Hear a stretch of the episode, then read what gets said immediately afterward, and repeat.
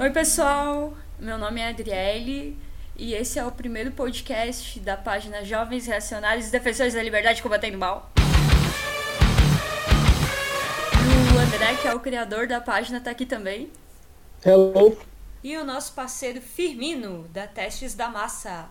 E aí, galera, tranquilo? E na nossa primeira pauta hoje a gente vai falar sobre a Ana Caroline Campagnolo. Quem é esta pessoa que na última semana tomou conta das redes? Então, é, eu sou aqui de Santa Catarina, sou engenheira civil, também sou engenheira de segurança do trabalho, formada pela Unisul, Universidade do Sul de Santa Catarina, e atualmente faço mestrado na Universidade Federal de Santa Catarina. A Ana Caroline Campagnolo, ela estudou na UNO Chapecó, que é uma universidade comunitária do sistema CAF. É, a, o sistema CAF ele existe é, em Santa Catarina. O curso de história que ela se formou na UNO Chapecó não existe mais. Também consta no currículo Lattes dela que ela fez enfermagem na UFFS, na Universidade da Fronteira Sul, que foi uma universidade criada pelo Lula e pelo Haddad. É, ela cursou, mas existiu da enfermagem lá. O artigo final de conclusão do curso da Ana Caroline Campagnolo na UNO Chapecó foi uma biografia de um pastor da Assembleia de Deus. É um artigo que tem 18 páginas, incluindo a bibliografia.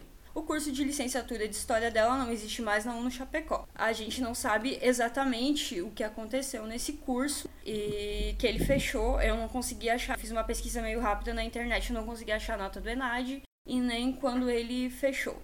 Em 2013, a Ana Caroline Campagnolo foi selecionada para entrar no mestrado da Universidade do Estado de Santa Catarina, que agora sim é uma universidade pública aqui em Florianópolis.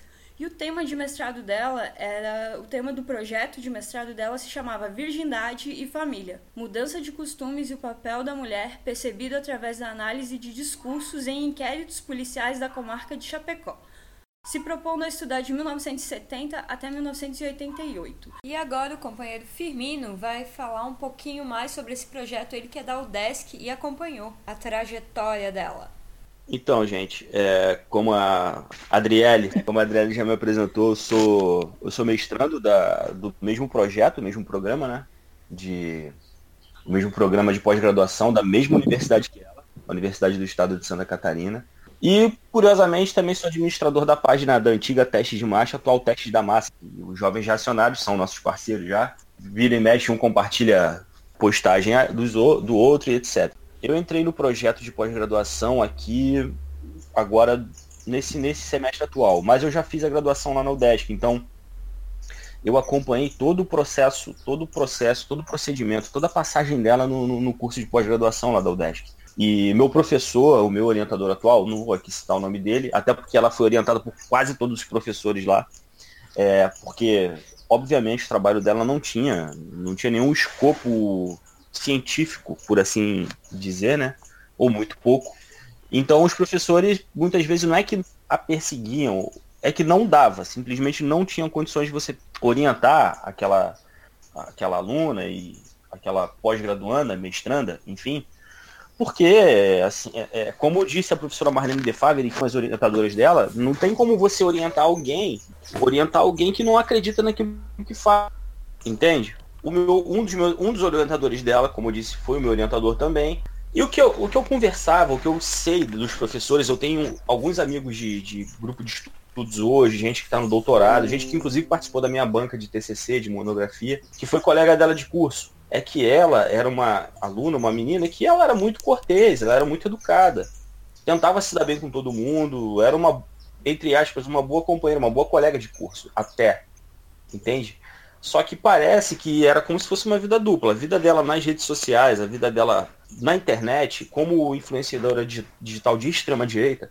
Porque vamos dar as coisas os nomes que elas têm, né? Ela é uma, ela é uma influenciadora digital de extrema direita. Ela é completamente diferente. E vira e mexe, ela, ela pelo que a gente sabe, ela era uma aluna que, tenta, que tentava tumultuar o ambiente, não tumultuar o ambiente com, com baixaria, não essas coisas. Mas é óbvio que no curso de ciências humanas você vai ter um grande contingente de meninas feministas. Isso é evidente. Então, é, um dos absurdos que aconteceu quando, quando ela estava dentro de sala de aula, que foi um dos que deu, originou o processo contra a professora Marlene de Favre, é que durante a aula surgiu um assunto sobre feminismo e aborto. E a professora Marlene De Favre, obviamente, é, é, rolou, o debate aconteceu de forma natural na sala de aula e ela estava em, em, em, em, menor número. Isso é óbvio. Só que depois ela levou o debate para o campo do e-mail. Nesse processo, a professora guardou todos os e-mails, ela gravou a fala da professora dentro da sala de aula e levou isso para o Senado, para um debate da escola sem partido. O que por si só é antiético. Você gravar um professor dentro de sala de aula, manipular a fala do professor, porque ela não colocou a fala completa da professora, ela, ela, ela pinçou algumas, algumas opiniões dela e levou aquilo para o Senado, para a TV Senado, etc. Daí se desenrolou um grande processo. E ela foi apoiada vastamente pela extrema-direita brasileira, principalmente por essa turma do, do, do Escola Sem Partido. É, ela virou uma celebridade instantânea. E a família Bolsonaro compartilhava, e pânico na, na, na, na rádio, e etc. E todo, é... Oi, Adriele. Desculpa te interromper, mas é que vale a pena lembrar que ela entrou no, no, no programa e foi orientada pela, Mar, pela Marlene de Favre, mas ela se inscreveu justamente para entrar na, na linha de pesquisa de História e Relações de Gênero. Ela entrou disposta a fazer um trabalho acadêmico condizente com a área que ela foi estudar, e até que ponto ela entrou para tentar ideologizar isso e botar as convicções pessoais dela acima da ciência. Porque é. ela entrou exatamente nessa linha de pesquisa, História e Relações de Gênero. Uma mulher que se declara antifeminista. Pois é. Então, assim, é o LabGEF, né? Que é o laboratório, é o laboratório de gênero lá da gênero e família lá da, da FAED. FAED que é o Centro de Ciências Humanas da UDESC. Então assim, ela perdeu o processo contra a professora, mas ela, de certa forma, transformou a vida da professora no inferno, num inferno. Eu conheço a professora Marlene De Favre, tive aula com ela, e assim, ela é, é como você usar a máquina de calúnia, de falácia, como você usar a, a máquina de mídia para você destruir a vida de uma pessoa. Foi esse processo que eu vi. Não destruíram porque a professora é muito forte, ela teve muito apoio do, do, dos alunos e do centro acadêmico e, e da universidade, é, mas ela estava sendo aviltada 24 horas por dia pelo país inteiro. E então eu e a, e a aluna, a Ana, que estava fazendo uso disso, fazendo uso desse tipo de situação, entende? E, e debochava nas redes sociais, etc. Então, eu hoje acredito que de fato ela, ela foi orientada para isso. E mesmo que ela não tenha conseguido, não tenha conseguido processar a professora, ela conseguiu fazer um estrago. Virou deputada agora. Sim. Virou deputada aqui em Santa Catarina. Então, é...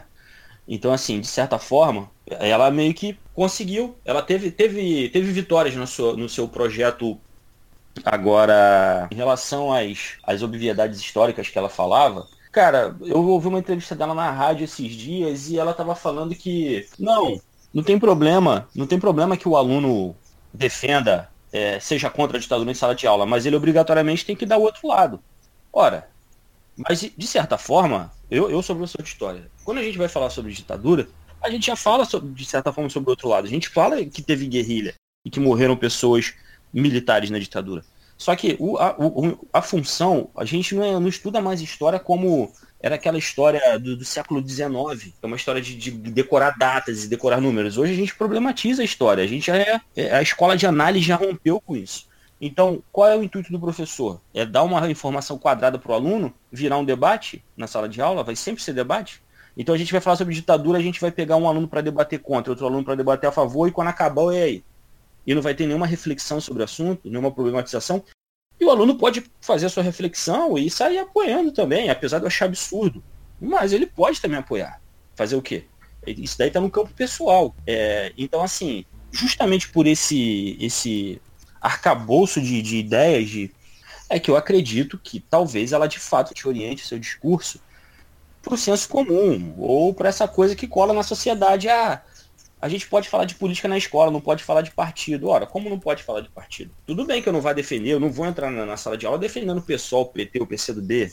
Mas a gente não pode falar de partido? Como não? A gente não é, a gente é governado por quem? O Bolsonaro não tem um partido?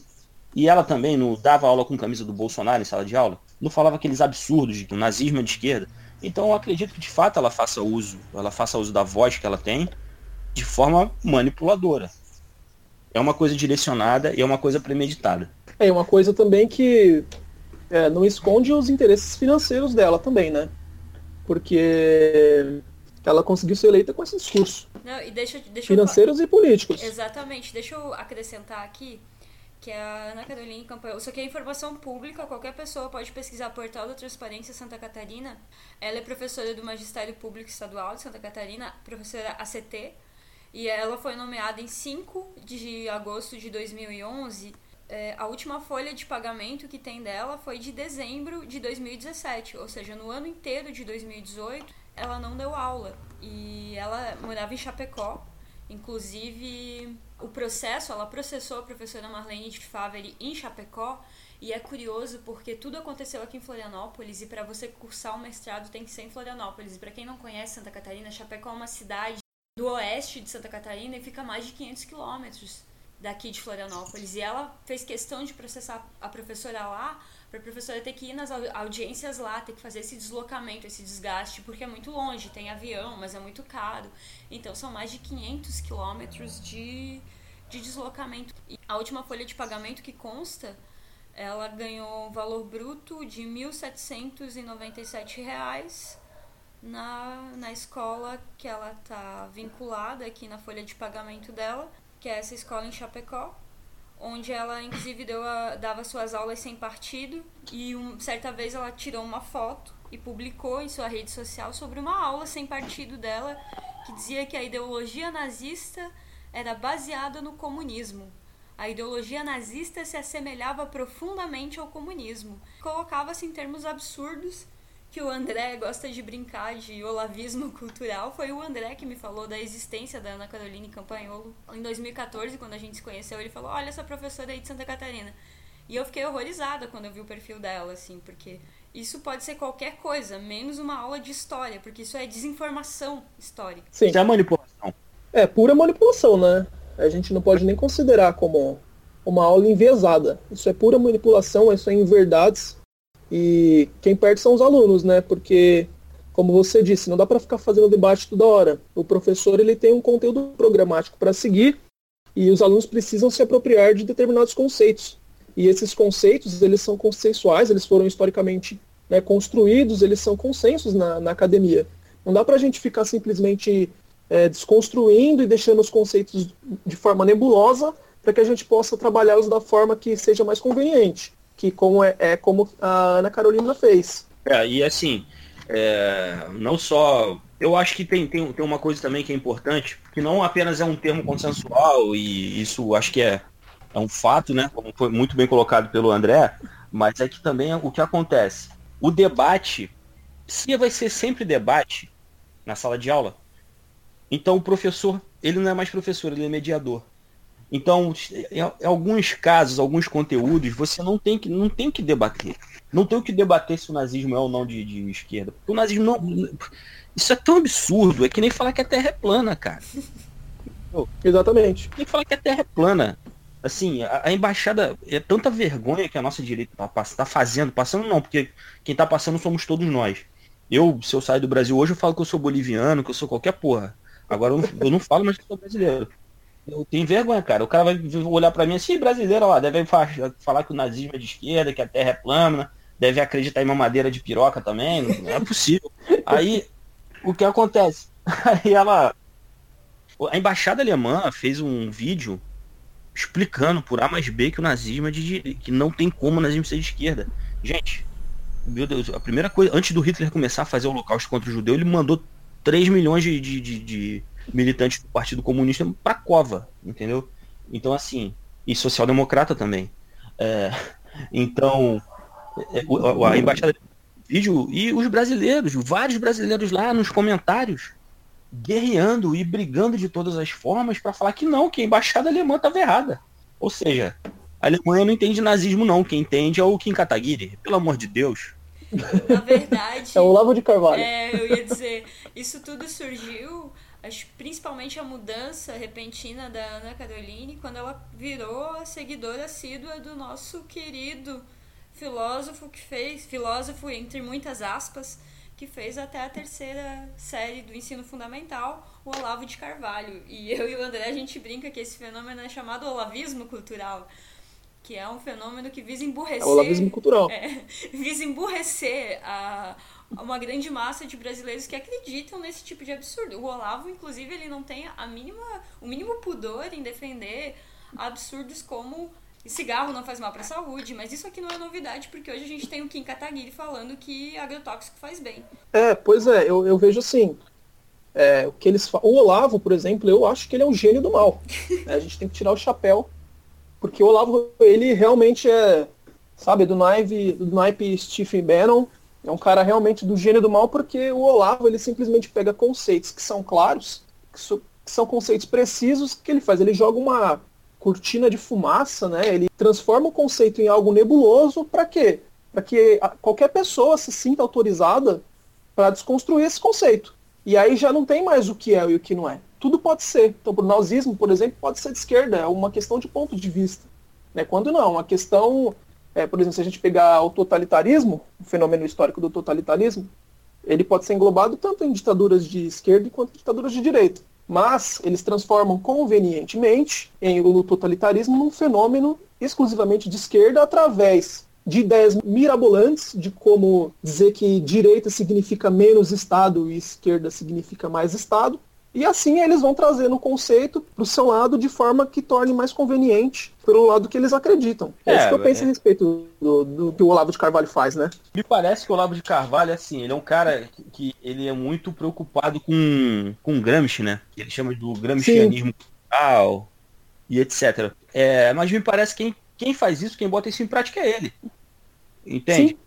Ele coloca isso em prática, assim como a direita, de certa forma, se a gente for parar para analisar, desde a crise de 2008 até os dias de hoje, né, enquanto a esquerda ela passou, hoje ela renega o discurso de classe, e quem está fazendo um discurso uhum. de classe de cima para baixo é, é, a direita, são, é são os bancos. Porque quando você pega aí pessoas pobres defendendo que não, de fato, é menos direito ou, ou são menos direitos ou empregos, entendeu? Então ela está defendendo, ela está introjetando o discurso de classe de cima para baixo, onde ela vai se ferrar. Exatamente. Bom, eu vou fazer a parte que me cabe aqui então e eu vou falar um pouquinho sobre escola sem partido. O André aqui vale ressaltar é um quase pedagogo. É, quase pedagogo. Também fiz ciências sociais, mas não me formei. Também estudei na UFABC do Lula, mas também desisti. Fui fazer economia, mas quis voltar para a sala de aula e fui fazer pedagogia. É, eu quero falar aqui a respeito de um discurso que está transcrito no blog da Ana Campanholo, que ela proferiu aí na Assembleia Legislativa de Santa Catarina. A tese dela aqui, né, nesse discurso, é de que existe uma política deliberada de afastamento das famílias da escola. Você, como professor, deve saber que isso é uma inverdade, justamente para os professores poderem doutrinar os alunos tranquilamente, impunemente, sem controle das famílias, longe dos olhos do, dos pais. Bom, então vou pegar aqui e vou ler uma parte que está aqui no discurso transcrito, né, para ninguém me acusar de desonestidade intelectual. E depois eu vou, é, a partir dos marcos legais, eu vou negar tudo que está aqui. E qualquer um pode consultar, isso é de domínio público. Qualquer um pode ter acesso aos, aos documentos produzidos pelo MEC, inclusive pela legislação. Bom, tem uma parte aqui que é bem interessante, né, que ela bate nesse ponto, que ela diz o seguinte. Nesse dia, ela está contando né, de uma reunião que houve entre diretores e professores numa escola de Santa Catarina, tá? Ela diz o seguinte: neste dia, os responsáveis pela reunião os diretores e os professores presentes demonstraram e admitiram estar deliberadamente construindo uma escola pública esquerdista. Mencionaram que era impossível uma escola sem partido e por isso preferiram tomar partido à esquerda, grande fomentadora de movimentos sociais. Quando eu indaguei sobre as famílias e o possível desacordo dos pais com tal indução de seus filhos, a responsável ali nomeada representante da Secretaria de Educação, disse claramente que a família não tinha nada a ver com a educação e nem deveria meter-se nesses assuntos.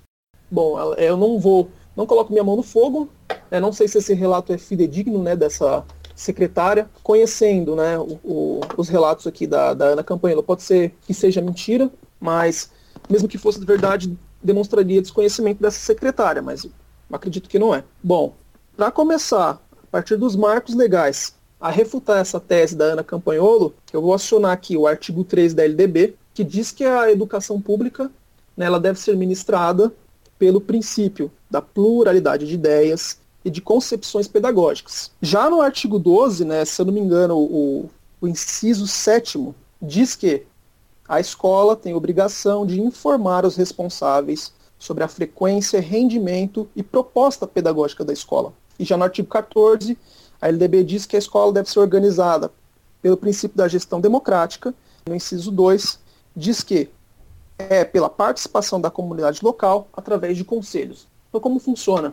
No começo do ano, é, a escola precisa produzir o projeto político-pedagógico, que é um documento que vai nortear a prática dos professores, vai definir é, objetivos de aprendizagem e também o tipo de cidadão que se pretende formar naquela escola. É a identidade da escola. O, os pais, que são a comunidade local, eles são chamados a participar da proposta pedagógica da escola, justamente por entender que a escola ela não é exclusiva do diretor, né, ela precisa estar sob o controle social dos pais e todos devem participar. Já o, o Estatuto da Criança e do Adolescente diz que, o, por exemplo, no caso da, da doutrinação, né, que ela diz para os professores, para os alunos filmarem os professores, o ECA garante, é, se eu não me engano, no artigo 53, que os alunos ele tem, eles têm direito de contestar os critérios avaliativos, eles podem recorrer às instâncias superiores no que diz respeito à educação. Então, esse cenário que a Ana Campanholo pinta de que existe uma política deliberada de afastamento das famílias da escola, para os professores poderem doutrinar os alunos né, longe dos olhos do, dos pais, é uma inverdade. Isso, se você for partir para os marcos legais e pela documentação que o MEC tem produzido nos últimos tempos, o que a Ana Campanholo faz é pura e simples desonestidade intelectual. E a gente nota, inclusive é, eu como professora do ensino técnico, eu vejo que a intenção da escola é trazer cada vez mais as famílias para dentro da escola, tanto que hoje é super divulgado o dia da família na escola, porque as escolas querem que as famílias participem cada vez mais da educação como uma educação integradora mesmo, não como uma educação Sim só dentro de sala de aula. Não é essa a intenção da escola e nem das diretrizes de educação. Uhum. Claro, e assim, para quem é, é professor, é, é, o pior dos cenários é um verdadeiro inferno você ter pai ausente. Uhum. É a pior coisa professor. Você, às vezes você tem que ensinar o aluno a ler. E quando eu falo ensinar o aluno a ler, você tem que ensinar o aluno de oitavo, nono ano a ler. Porque o aluno, porque o pai e a mãe terceirizaram a educação para o professor. E isso não. Ninguém quer isso. Isso é um absurdo. Uhum. Não, tem uma pesquisa que saiu que diz que o professor hoje, ele toma 20% da aula dele tentando chamar a atenção do aluno para o aluno prestar atenção. Eu quero saber onde que tem doutrinação, gente, dentro de uma sala de aula onde o aluno não quer sequer ouvir o conteúdo que o professor tem para passar. Que doutrinação é essa que o professor uhum. não consegue falar dentro de sala de aula? É, inclusive nesse sentido, é, foi produzido um documento que ele é referente a um decreto de 2007, decreto 6.094, ele tem duas diretrizes muito interessantes nesse sentido, a, é, a, respeito desse tema que nós estamos abordando, né, sobre os pais ausentes, que é justamente esse estudo, ele diz o seguinte, esse estudo foi produzido pelo MEC em parceria com a Unesco, que escolas nos quais os pais são mais participativos têm melhores resultados. Né? E uma das diretrizes justamente para colocar o controle social da escola na comunidade, é, divulgar os resultados do IDEB na escola, para os pais saberem o que está acontecendo, para os pais auferirem resultados. Né? A, a, escola quer trazer os pais, ela quer os pais dentro da escola, quer os pais participando dos conselhos, quer os pais participando das reuniões, quer os pais sabendo do, do, do que está acontecendo com seus filhos. Né? Isso daí, cara, é, é assim, é, pelo contrário, muitas vezes o professor tem que implorar o pai para ir para a escola, entendeu? Para aparecer. Exatamente. E, tipo, porque não aparece. E em compensação, um monte de aluno bolsominion, o pai aparece na escola por nada. Virou. Os caras estão. Virou psicopatia, assim, porque. É verdade. Os caras estão vendo, vendo o comunismo em tudo. Eu tenho uma prima que é professora no Rio de Janeiro, que está sendo. foi perseguida porque deu um livro do Ariano Suassuna para os alunos lerem. Ela é professora de português. Eu tenho um amigo que fez uma oficina de Chico Buarque que foi demitido da escola. De uma escola do pois é. centro é. da cidade de Caxias. Então, assim, é, os pais, de uma forma geral, não aparecem, os que não tem que aparecer porque só aparece para encher o saco, aparecem todo dia, entendeu? Uhum. É, e quando aparece é para isso, né? É. E é, é engraçado esse negócio de doutrinação, porque toda a nossa educação ela é baseada no, no positivismo é, é Conte na veia. A nossa bandeira é ordem e progresso, gente. É, as disciplinas são, são divididas de forma positivista. Então, como é que você vai me dizer que existe alguma doutrinação de esquerda nas escolas se o nosso militarismo aqui no Brasil ele é todo baseado no positivismo, uma ideologia que de esquerdista e de marxista não tem nada, né? Pelo contrário. Pelo contrário, o positivismo é uma, é uma, é uma, uma, uma teoria, uma ideia que eu diria até que é uma, uma, uma extremamente conservadora, né? Sim, Ordem e progresso é um lema positivista, é uma herança do, do, do, positivismo militar do Brasil lá dos anos 30. Inclusive tem, tem livros muito bons sobre isso. E aí vem, em 2000, a partir de 2015, 2016, pessoas dizendo que existem algum tipo de doutrinação nas escolas e dizendo que a doutrinação é esquerdista e alguns absurdos que agora não se pode mais falar em nada que é doutrinação, não se pode explicar os dois lados de de uma moeda que você está fazendo doutrinação com o teu aluno. Não se pode falar de ditadura que não é bem assim. Aí vem a Ana Caroline Campagnolo, tira conceitos de não sei da onde, a gente sabe muito bem de onde quer, que é o Olavo de Carvalho, que não tem nada de acadêmico ou científico, coloca no quadro, faz os alunos copiarem matéria e aí vai defender uma escola sem partido.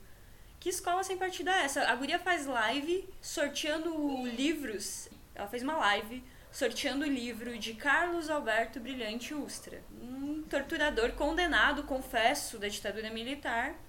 E é essa pessoa que rodou o Brasil inteiro falando de escola sem partido. E, e o negócio é tão desonesto quando a gente fala que ela reprovou no mestrado, ela quis reprovar no mestrado, o trabalho dela não era bom. Orientador nenhum vai te mandar para uma banca final. Se o teu trabalho tá ruim, é, o orientador falou, teu trabalho tá ruim, ela quis ir para a banca final e reprovou. E quando ela reprovou, aí, aí sim ela quis processar a professora Marlene. E aí sim ela saiu pelo Brasil inteiro falando em audiências públicas, falando do Escola Sem Partido e acusando a professora de, de perseguição religiosa. Ela foi uma deputada agora que foi eleita com mais de 34 mil votos, né? E recentemente, nessa última semana, se você vê o crescimento das redes sociais dela, você fica apavorado, porque ela simplesmente postou na sua rede social que era para filmar os professores fazendo doutrinação, já que o Bolsonaro havia ganhado a eleição. É, e o curioso nessa história toda é que ela, ela, ela processou a professora Marlene e não o professor, que inclusive orientou ela a não apresentar o trabalho, não levar o trabalho para a banca. Isso que é curioso. E ele avisou a ela antes que, olha, esse trabalho dificilmente vai ser aprovado. Isso que é, que é, que é, é. Então dá para perceber que sei lá, existiu uma, uma intenção nisso. Olha, a impressão minha, pessoal, que eu tenho, eu como mestranda também de um, de um curso de, de mestrado aqui, de um curso de pós-graduação dentro de uma universidade pública, eu qualifiquei agora e eu olho assim, poxa, é difícil fazer uma pesquisa, tu dedica muito tempo pesquisando, lendo, você tem que escrever, você tem que provar cada dado que você tira, comprovar e e é um trabalho complexo, assim, para você ter um título de mestre. E parece que a gente tá. E essa menina vem para mostrar que não. Ser reprovada e como recompensa tu vai ganhar 34 mil votos e conseguir um cargo um, legislativo por falar que existe uma, uma doutrinação que na verdade não existe. Você vai em qualquer escola, tu sabe que não existe. Só ver a quantidade de professor que vota e que defende Bolsonaro em Lages tem professor, em Otacílio Costa eu conheço pessoas com faculdade de História, professor com faculdade de História, professor de escola pública, que postou fotos nas redes sociais com camiseta do Bolsonaro, que defendia o Bolsonaro. Então, que doutrinação é essa dos professores de História que tem professor que vota no Bolsonaro e defende o Bolsonaro? É, a doutrinação é, é tanta que o Bolsonaro venceu, né? é, a doutrinação é tão grande que o Bolsonaro venceu de... Só não for maior, né, por causa da dessa ação que houve de conquista de votos aí, senão teria sido de forma acachapante. Pois é, e assim, se tem doutrinação há tanto tempo, já era para a revolução ter acontecido, né? E... É absurdo. Exatamente. Eu queria eu ter tido professor de história de esquerda. Eu tive, eu, eu tive um, tive. eu tive um professor de história militar em plenos anos 90. Entendeu? Pois é. E eu tive um, aliás, eu tive um no ensino médio, mas que também não doutrinava nada. Tipo, isso é um absurdo. Assim, eu nos cursos de engenharia, eu só tive professores de direita. Eu não lembro de nenhum professor de esquerda ou falar alguma coisa boa da esquerda num curso de engenharia. Eu não tenho essa memória, gente. Eu, te, eu tive um professor de cálculo no meu curso de engenharia elétrica que ele, metade da aula, ele tirava para falar mal do PT. Na época, tinha até uma comunidade no que era a rede social da época, com a faixa presidencial nele do tanto que ele falava de política. E era antipetismo a aula inteira. E assim, mudou alguma coisa na minha visão de mundo? Não muda. Porque não existe doutrinação. O cara pode falar 20 minutos por semana 20, 40 minutos, que era o que ele falava, contra um partido político, que eu posso ouvir o que ele, o que ele tá falando e depois, mas depois a minha opinião eu vou pesar, eu vou, ah, ele falou isso, mas tem aquilo, e ninguém é sabe, ninguém é uma, uma, caixa vazia onde você deposita as coisas e fica ali guardado para falar que alguém é doutrinado, sabe? E esse negócio de doutrinação uhum. também trata o aluno como se ele fosse uma caixa vazia onde o professor deposita ideologias e fica ali guardado para sempre. Uhum. É, sim, sim. Na verdade, por que, que essas pessoas elas se preocupam muito com as escolas? É, se a gente for parar para perceber, tem ideologização, a gente vive. Um... Imagina a imprensa sem partido. Hoje a, a hegemonia do neoliberalismo na imprensa é total. É 100%. E eles ainda têm a pachorra de chamar a Folha de São Paulo de comunista, de petista, entendeu? Tipo, pô, a Folha de São Paulo deu a Folha de São Paulo contratou o Kim Kataguiri para ser colunista. A Folha de São Paulo fez a. É, às vésperas da eleição, fez a, a o dossiê falso da Dilma. Hum, entendeu? Verdade. A ficha, então, assim, a ficha de terrorista. É, a ficha de terrorista da Dilma, que era falsa. Então, a Folha de São Paulo, é, é, o que ela fez com a Haddad em São Paulo, quando a Haddad era prefeito, foi, foi criminoso. Chamar isso de comunista, de, de esquerdista, Agora, eu acho que como a escola, por mais que não, que eu acho que também não é um ambiente de esquerda e não é mesmo, mas ainda é um ambiente plural e eles nem isso aceitam. Eles não querem Exatamente. nada. É pluralidade. Ali eu posso falar. Como é que eu vou falar de Segunda Guerra Mundial sem falar sem falar de política? É impossível. Eles não querem nem isso. Nem isso eles querem, entendeu? Então, assim, me parece que é uma, uma coisa de, de acachapante mesmo, de hegemonizar totalmente a sociedade e numa das últimas fronteiras que ainda é a escola. A escola sem partido, ela tem partido, e é um partido só, e é o partido deles. E é o partido de quem.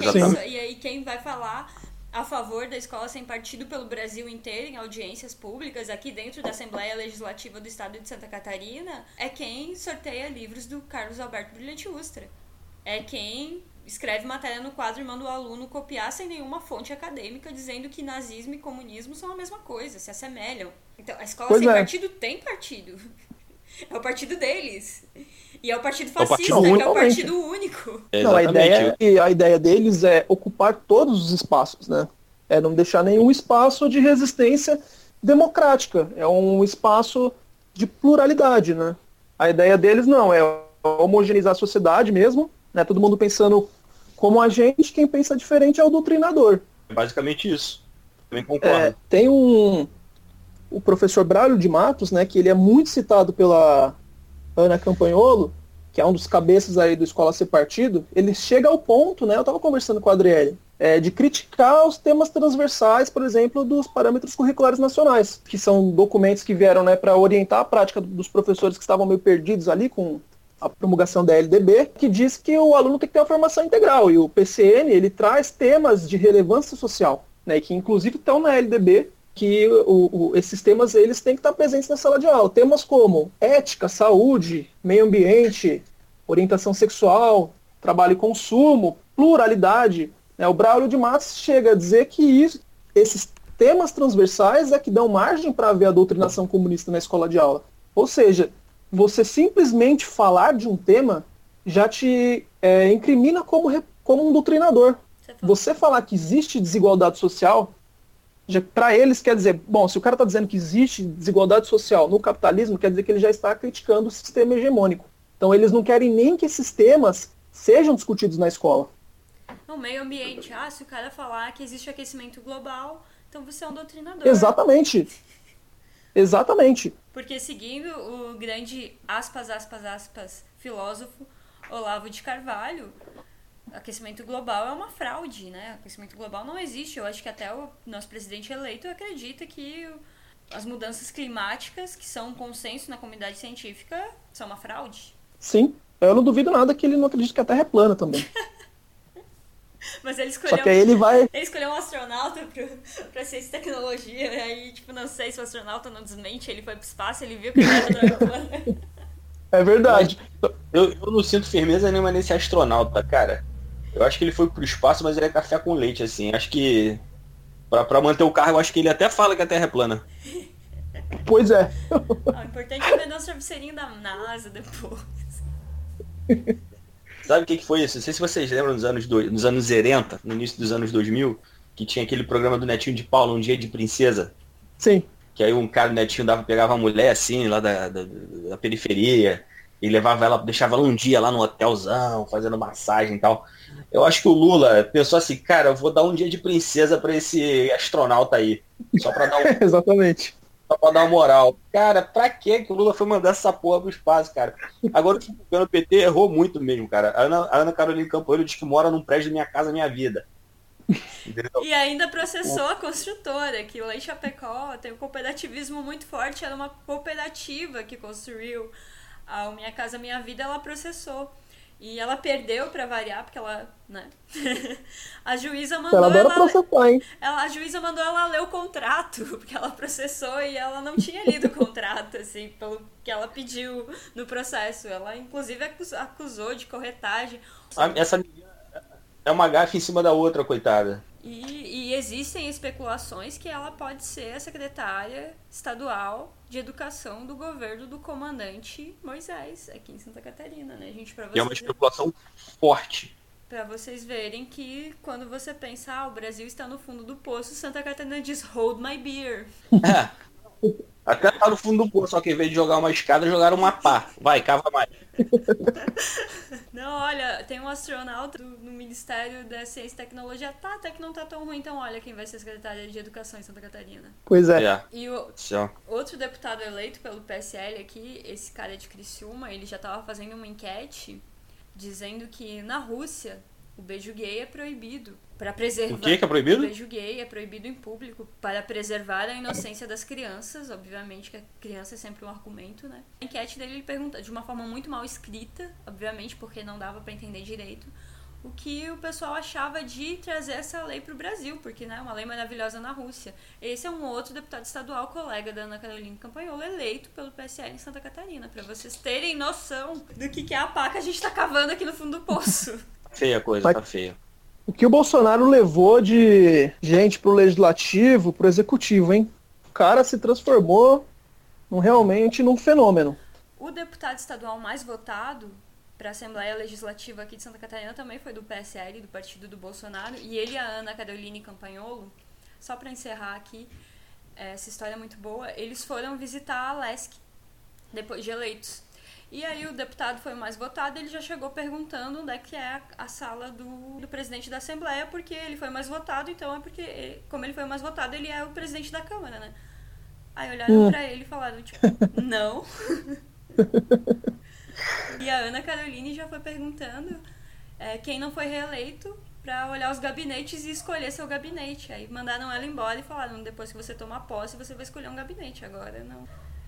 Pois Já é. já da segunda-feira já. Não, na segunda-feira da- saiu o resultado da eleição, saiu até no jornal, uma notinha de jornal, assim, pra ver como a gente tá bem de pessoas integradas que conhecem o sistema político, que o, Não, cara, é cada um, meu Deus, a gente tá, a gente tá muito lascado, cara. Extremamente mal representado. Eu não sei mais o que. eu- vai- a- os próximos quatro anos vão ser assim, de sobrevivência, né? Nem de resistência, cara. Sobrevivência. mas a gente vai resistir. Vamos, com certeza. Vamos, vamos, vamos. Eu espero que esse podcast aqui seja bem informativo e que as pessoas é, que cheguem a ouvi-lo, elas consigam entender um pouco da história dessa moça e também um pouquinho do, do Escola Sem Partido, para ver que nada disso faz sentido. É tudo uma grande teoria da conspiração. Como o André mesmo falou, um espantalho que eles criam para bater de uma coisa que não existe. É, eles criam um monstro, né? Mas uma, assim, uma criatura assombrosa mesmo. E aí eles são os únicos, né? Os paladinos da justiça, da moral e dos bons costumes que podem combater esse monstro imaginário que eles mesmos criaram. E todo mundo que diz que esse monstro não existe, né? É a história do Rei Nu. Todo mundo que diz que o monstro não existe é porque já foi cooptado pelo monstro. É, Falando em moral e bons costumes, É, quando eu pesquisei na plataforma Lattes, o currículo Lattes da, da Ana Caroline, ela apareceu como Ana Caroline Campanholo Belei. Aí eu me perguntei de onde que saiu esse sobrenome, né? Belei. Aí eu pesquisei novamente nas redes sociais e não achei nada. E aí eu entrei no registro da candidatura dela e aparecia como estado civil divorciada. Aí pensei, será que Belei é... Isso aqui é uma suposição minha. Belei era o nome de casada dela. Mas ela não é cristã conservadora? Cristão conservador divorciado com 27 anos, não entendi. Que, que é, tá usando tipo... né, o, o direito ao divórcio conquistado pelo feminismo. Votando e sendo votada, sendo eleita por um direito conquistado pela primeira onda do feminismo, que foi as sufragistas, né? Conquistando pois sua é. casa própria com um programa social do governo. Estudando por um pouco que... que fosse numa universidade criada pelo Lula, Lula ladrão. Não, e o que é engraçado também é que ela fala que ela acredita que é, existe a hierarquia na sociedade entre homem e mulher e que mulher tem o seu espaço. Então o que, que ela tava fazendo na pós-graduação? Pois é. Fica a dúvida aí. Fica a dúvida no pairando no ar. Uma dúvida que paireia no ar. Então é isso, gente. É isso. Vamos encerrar. Falou. Vamos encerrar na esperança de dias melhores. Vamos aí, galera. Um abraço. Valeu, valeu. Um abraço, galera.